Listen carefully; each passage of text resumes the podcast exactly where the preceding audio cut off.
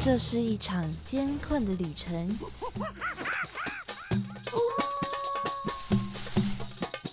也是一场精彩绝伦的冒险。欢迎进入美好的动物世界，打开你的耳朵，用心感受。嘘，注意听，动物就在你身边。Animals 冒险王，你们准备好了吗？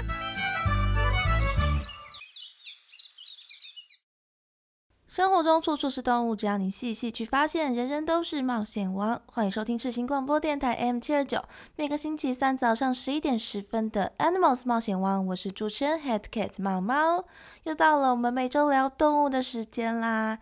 上个礼拜六啊，二月十五号呢是世界穿山甲日。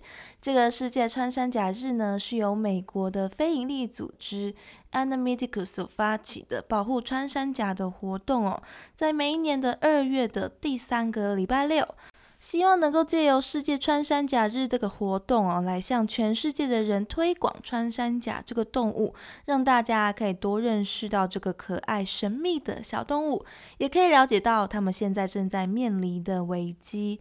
在 Animaticus 的官网中啊，有世界穿山甲日的官网、FB 跟 Twitter 的网站哦，也有美洲虎日跟犀牛日的网站。那这个 Animaticus 呢，其实我也不太知道它正确的读音是怎么样的。这个 Animaticus 这是从 Google 上面查到的拉丁文的读音，因为它是越南爪哇犀牛的学名，所以我想可能是拉丁文吧。越南爪哇犀牛是已经绝种的犀牛哦，所以这个组织呢就有在推广保育犀牛的节日的活动。大家有兴趣的话呢，可以去它的官网上面看看哦。不管是穿山甲、美洲虎还是犀牛，都是很值得大家去关注的动物。那么看了我们 Animals 冒险王 FB 粉钻的朋友们呢，应该都有看到哦。我跑去动物园参加世界穿山甲日的活动，那现场有很多的闯关的关卡，让大家可以听解说员说明关于穿山甲的小知识，还有玩一些互动的小游戏，然后可以收集穿山甲的印章。盖章的卡片背面呢，是他们这次的活动海报，很可爱的一只穿山甲在睡觉的插画。我这次呢，也有到他们的台湾动物区看穿山甲，不过很不幸的是，穿山甲那时候正在睡觉。它睡觉的洞穴啊，是被设置在玻璃的这一侧，所以我们还是可以透过玻璃哦，看到它在洞穴睡觉的样子。那我也只有看到它卷缩成一个球哦，睡在洞穴里面。动物园呢，在之前有规划一个热带雨林区，那有一个穿山甲的展馆哦。但是里面的穿山甲的展区呢，目前还在规划当中，那就期待未来啊开放之后，能够有更多的机会可以亲眼的看到穿山甲喽。那么今天的 Animals 冒险王要跟大家分享的就是穿山甲，这个听起来非常熟悉，但是对我们而言哦，却相当陌生的动物，有哪一些有趣的事情呢？马上就进入我们的第一个单元——动物大百科。哇，那里有好多动物啊！真的哎，可是我一个都不认识哎。哎哎，有一只动物朝我们走过来了，该怎么办呢？别担心，看我的法宝！快点告诉我们吧，动物大百科。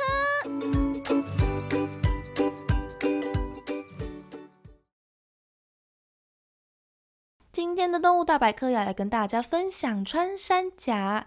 全世界呀，总共有八种的穿山甲，四种呢在亚洲，四种在非洲。生活在亚洲地区的穿山甲有中华穿山甲、马来穿山甲、印度穿山甲，还有菲律宾穿山甲。而生活在非洲地区的穿山甲呢，则是有树穿山甲、长尾穿山甲。大穿山甲还有南非穿山甲，穿山甲都是住在热带地区的，而分布在台湾的穿山甲则是台湾穿山甲，又叫做台湾林鲤。这个林鲤呢，都是鱼的鱼字旁的，鲤就是鲤鱼的鲤。这是因为啊，穿山甲从上往下看的话，它的鳞片就像是鱼鳞一样哦。不过呢，它是哺乳类的动物哦。而台湾穿山甲是中华穿山甲的一个亚种，也是台湾的特有亚种哦。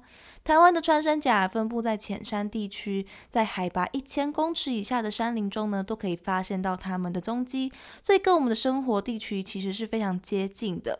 虽然离得很近啊，但是我们对穿山甲却非常的陌生。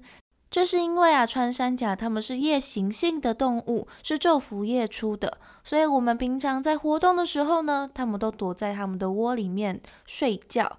就像猫猫我早上去动物园的时候，也就看到睡着的 穿山甲一样哦。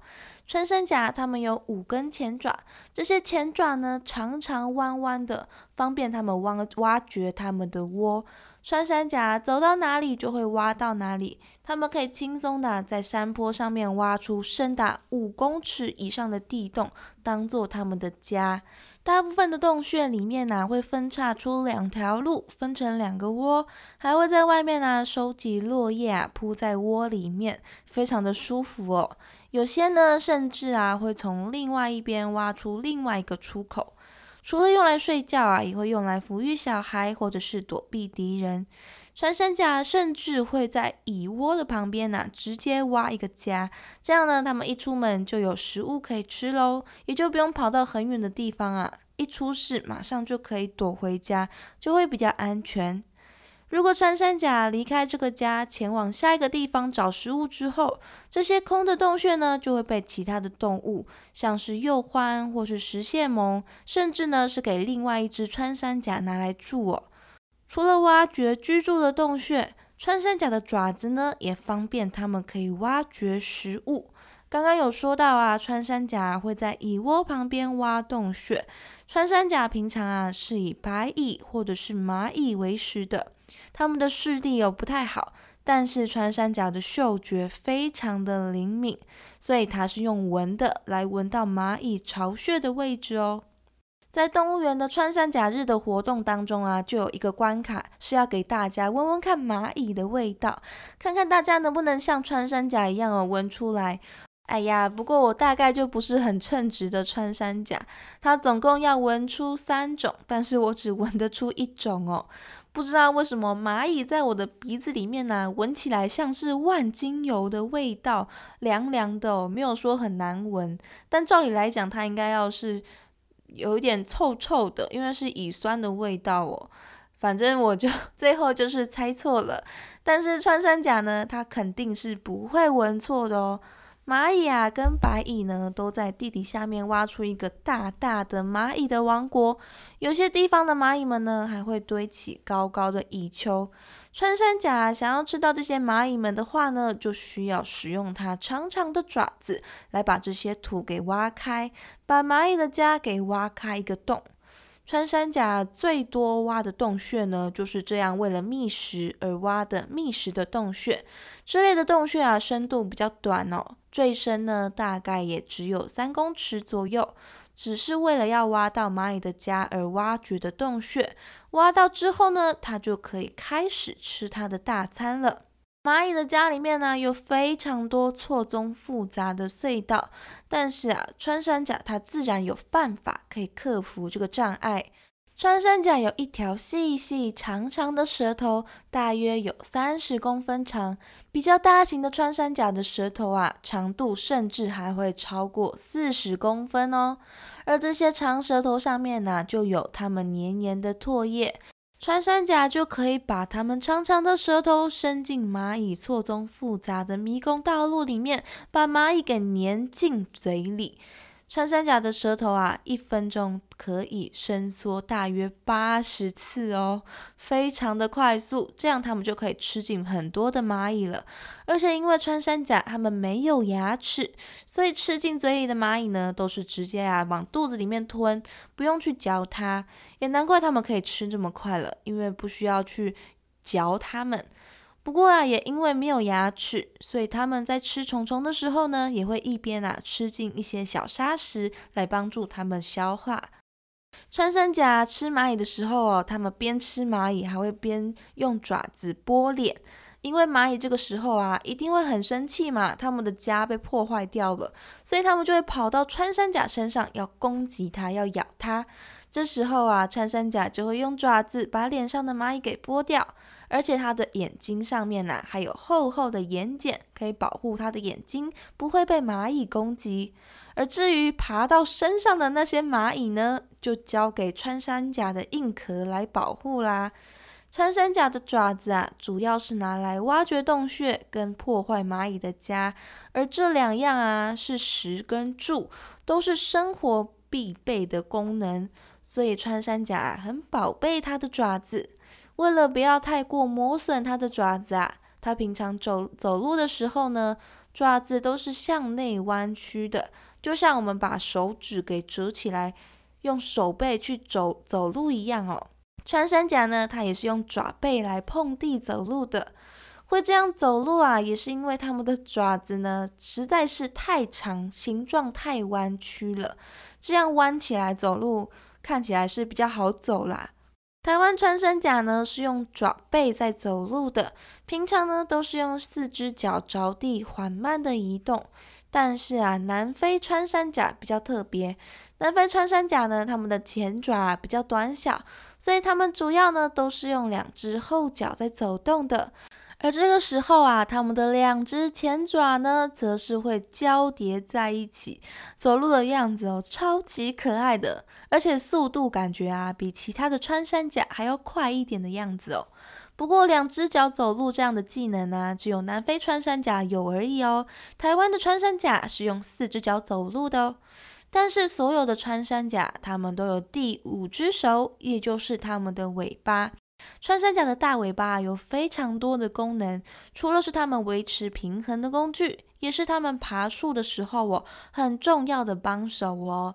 因为有一些蚁窝啊，它们会建在树干上面，这个时候呢，穿山甲就要爬到树上才能吃到食物。穿山甲爬树的时候哦，会手脚跟尾巴并用，慢慢的往树干上面爬。它们强而有力的大尾巴可以帮助穿山甲环环住树干，让它们多了一条安全绳的感觉哦，也让穿山甲呢可以在树上倒挂金钩哦，非常的有力量。它们的尾巴，而穿山甲除了会挖洞穴、会爬树，其实啊，它们还会游泳哦。所以穿山甲可以说是非常适合在野外生活的动物，十项全能哦。只差不会飞行而已了。而它的尾巴呢，除了可以帮助它们爬树，在穿山甲妈妈生小孩的时候，还可以变成小孩的育儿车哦。在小穿山甲足够大到可以出门的时候，穿山甲妈妈就会让小穿山甲爬到它的尾巴上面，载着它出门。小穿山甲就会趴在妈妈的尾巴上面观察这个世界，偶尔呢还会下车去探险。等到要回家的时候，再爬回去。就这样，等到小穿山甲六个月大了之后，它们才会离开妈妈，独自生活。穿山甲跟我们一样哦，都是胎生的动物。它们一次只有一胎，只会生下一只的宝宝，所以非常的珍贵哦。穿山甲妈妈在把宝宝生出来之后呢，就会紧紧的把宝宝抱在怀里。宝宝这时候啊，就去找奶水喝。奶水啊，在妈妈的腋下，所以妈妈就会边抱住宝宝边喂奶。在穿山甲宝宝出生之前呢，妈妈会到外面啊，搜集很多的落叶啊、树枝啊，来打造一个温暖柔软的家，好迎接宝宝的到来哦。但是呢，对于宝宝来说，最舒服的当然还是妈妈毛茸茸的怀抱啦。穿山甲的肚子上面都是毛茸茸的毛哦。在背上啊，跟鳞片之间呢，我们也可以看到几根呈现半透明的刚毛。穿山甲堆叠在身上的鳞片啊，是由角蛋白所组成的，成分呢就跟我们的指甲跟毛发是很相似的。在动物园呢，就有开放民众哦，可以摸摸看穿山甲的标本，它的鳞片呢，摸起来是滑滑硬硬的，真的就是我们在摸指甲的感觉。而这一身盔甲呢，是穿山甲最好的防护。穿山甲就像是穿着盔甲的战士哦，它的伤害值呢不高，但是防御力可是点满的哦。尤其是当它遇到危险的时候，它就会把身体卷成球状，把柔软的腹部啊给遮盖住，用布满鳞片的大尾巴呢把头给盖起来，让坚硬的鳞片呢保护它不被外力给伤害。如果它在山坡上的时候，必要的时候啊，它甚至还会卷成球形，直接从山坡上一路滚下山来躲避危险呢。其实感觉还是有一点。蛮方便的啦，可以直接滚下山哦。虽然我们说穿山甲的鳞片是坚硬的盔甲，伤害值不高，但是啊，也有一些盔甲是有变化的嘛。所以树穿山甲跟长尾穿山甲的鳞片，其实也是可以伤害到一些敌人的哦。它们的鳞片呢，非常的锋利。这两种穿山甲的鳞片边缘呢，都很薄。而且呢，还会形成一个尖锐的小小的尖刺的形状，看起来哦就非常的吓人。更厉害的是，在防御的时候啊，这两种穿山甲的鳞片呢，会在肌肉的控制下面左右移动，形成一个切割的动作，这样就可以伤害到要攻击它的敌人了，非常的厉害哦。所以穿山甲一身的鳞片呢，对于他们来说是非常非常重要的保护层哦。穿山甲它在遭遇危险的时候呢，会卷起来，用它坚硬的外壳去抵御敌人。那有坚硬的外壳，还有会卷成球状的动物，除了穿山甲之外啊，我想大家会联想到的大概就是球鱼了。这就让很多人都误会啊，认为说球鱼跟穿山甲是同一种生物，或者是它们是有亲戚的关系。但是事实上呢，球鱼啊，它是属于有甲目球鱼科的，而穿山甲呢，则是属于鳞甲目穿山甲科穿山甲属的成员。所以球鱼啊，跟穿山甲的差异已经达到了目的级别喽。所以它们虽然外形上有很多相似的地方，但是它们是属于不同物种的动物哦。穿山甲的鳞片啊，跟鱼鳞很相似，是一片一片的排列在皮肤上面的。而球鱼的甲板啊，则是真正意义上的骨头哦。它们的外壳呢，是由长在皮肤中的骨质板，或者是称为皮内成骨这样的构造呢所构成的。而这些骨板呢，就借着疏松的相连方式呢，保持了它们外甲的弹性。同时啊，外层还覆盖着角蛋白，也就是穿山甲外壳的成分。球鱼的盔甲呢，就是由骨板跟角蛋白这两个共同组成的。而这些外壳呢，能够让球鱼藏身在多次的灌木丛当中哦，来躲避掠食者的攻击。而所有种类的穿山甲在遇到危险的时候，都可以把自己卷起来。但是球鱼不一样哦，遇到危险的时候啊，会把身体缩起来的。只有三代球鱼这一属的两个物种有这样的技能哦。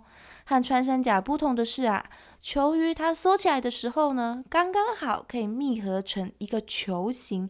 就像我们小时候啊，有一种变形的玩具，它本来呢是一颗球，但是你把它弹到地上的时候呢，它就会弹开来变成变形装甲的那一样那样的感觉哦，不是像穿山甲那样啊卷成一个扁扁的球形，而是呢变成一个非常浑圆的一颗球哦。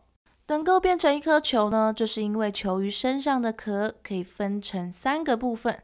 前后的两个部分啊，就是在它的肩膀跟它屁股的地方呢，都是整块不能伸缩的。但是啊，中段地方的鳞甲呢，则是呈现带状的，是跟肌肉相连在一起的，所以它可以自由的收缩，让球鱼啊在身体卷起来的时候呢，这些盔甲可以紧密的包裹成一个球形哦。而除了盔甲不一样啊。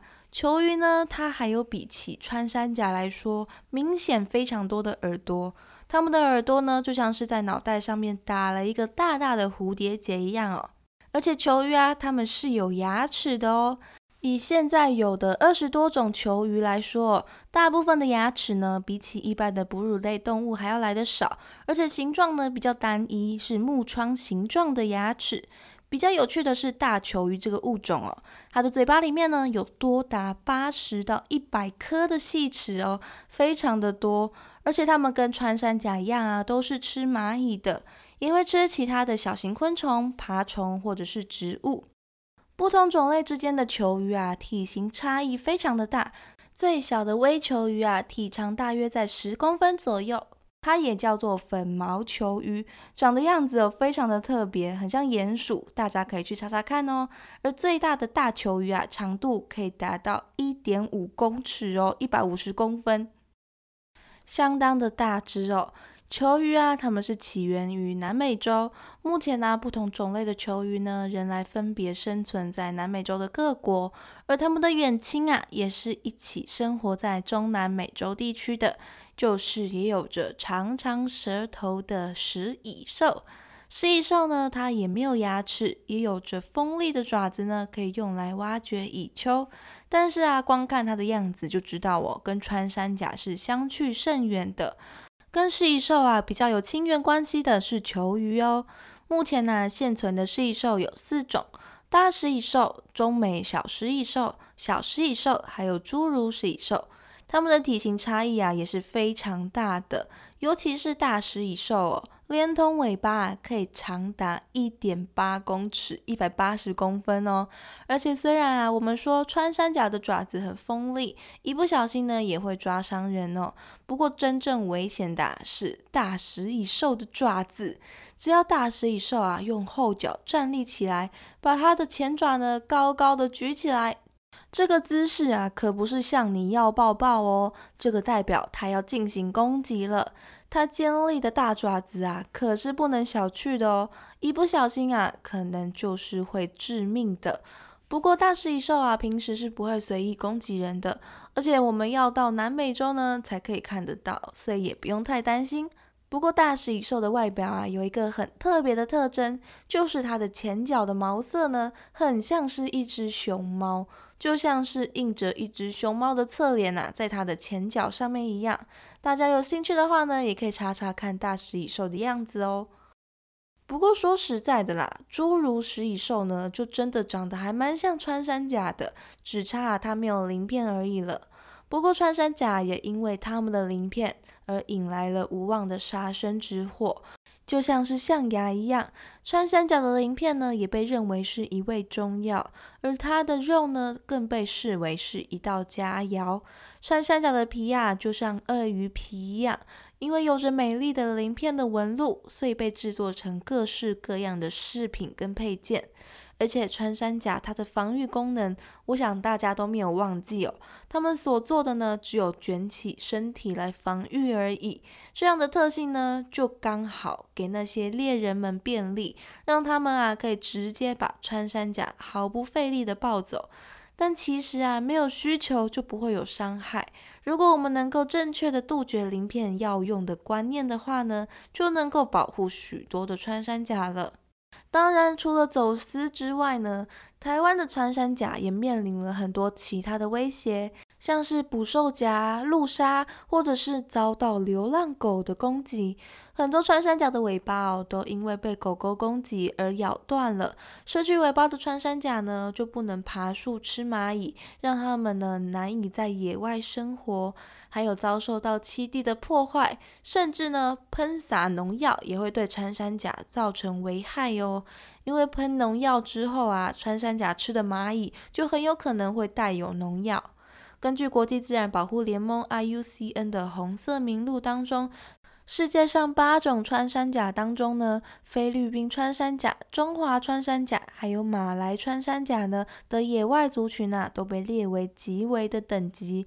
而树穿山甲、大穿山甲还有印度穿山甲则是濒危的动物。长尾穿山甲跟南非穿山甲都是易危的状态。所以啊，为了这些美丽的动物呢，我们要好好的对待我们的环境。环境保护好了之后，才可以让穿山甲安心的住在这块土地上面哦。